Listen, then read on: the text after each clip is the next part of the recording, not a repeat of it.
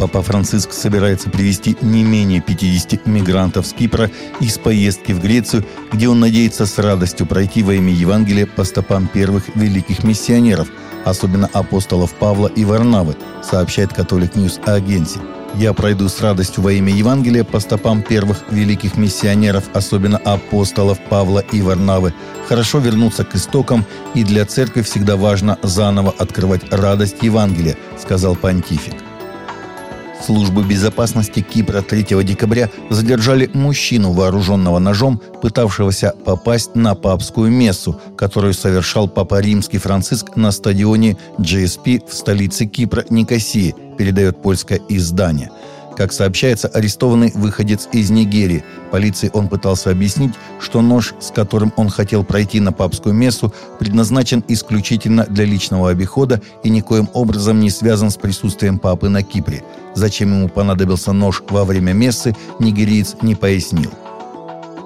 Согласно местным сообщениям, суд в Непале приговорил одного пастора к двум годам тюремного заключения в соответствии с суровым законом страны о борьбе с обращениями за то, что он просто сказал в социальных сетях, что молитвы могут исцелять от COVID-19. Окружной суд в Долпе на этой неделе приговорил пастора Кешаба Раджа Ачарью к двум годам тюремного заключения и штрафу в размере 165 долларов за высказывание в социальных сетях о том, что молитва может принести исцеление от коронавируса, говорится в заявлении Международного христианского концерна по борьбе с преследованиями, базирующегося в США.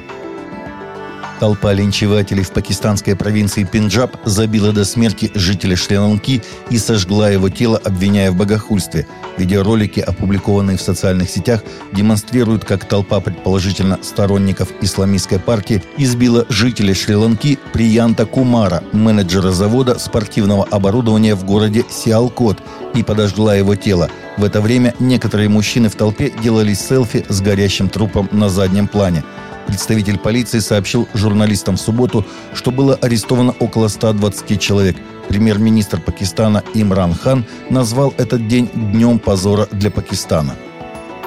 Сотни человек посетили живую реконструкцию сцены Рождества Иисуса, которая состоялась у здания Верховного суда США в четверг, на следующий день после того, как Верховный суд США заслушал устные аргументы по делу, которое может изменить прецедент закона об абортах по всей стране – Ежегодная реконструкция, организованная христианской миссионерской и духовно-просветительской организацией «Вера и свобода», проходила через дорогу от восточного фасада Верховного суда.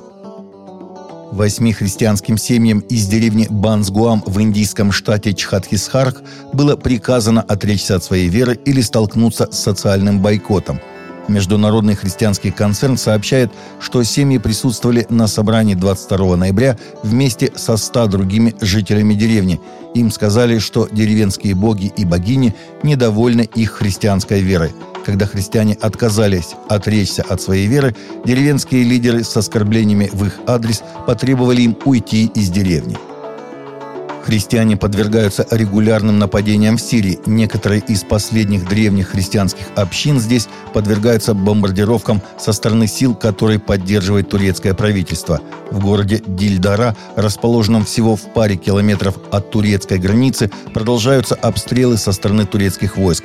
Деревня состоит в основном из сирийских христиан. Как сообщают очевидцы, сейчас по всей Северной Сирии есть заброшенные христианские деревни, превратившиеся в призраки. Афганистан находится на грани голода. Организация Объединенных Наций предупреждает, что половине страны грозит голод, углубляемый неминуемым крахом банковской системы. Премьер-министр, назначенный талибами, обратился к международным благотворительным организациям с просьбой помочь стране. Он также призвал США освободить 10 миллиардов долларов замороженных афганских средств. Государственные служащие в Афганистане месяцами не получали зарплату. Премьер-министр использовал религиозный язык для описания кризиса, назвав голод испытанием от Бога после того, как люди восстали на Бога. Тель-Авив сумел обойти по ценам Париж и Гонконг. В этом году он оказался наиболее дорогим для жизни городом на планете.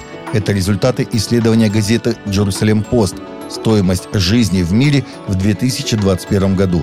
Его проводили среди 173 мировых городов – предыдущем году Тель-Авив был на пятом месте по дороговизне после Парижа, Гонконга, а также Осаки и Женевы. Таковы наши новости на сегодня. Новости взяты из открытых источников. Всегда молитесь о полученной информации.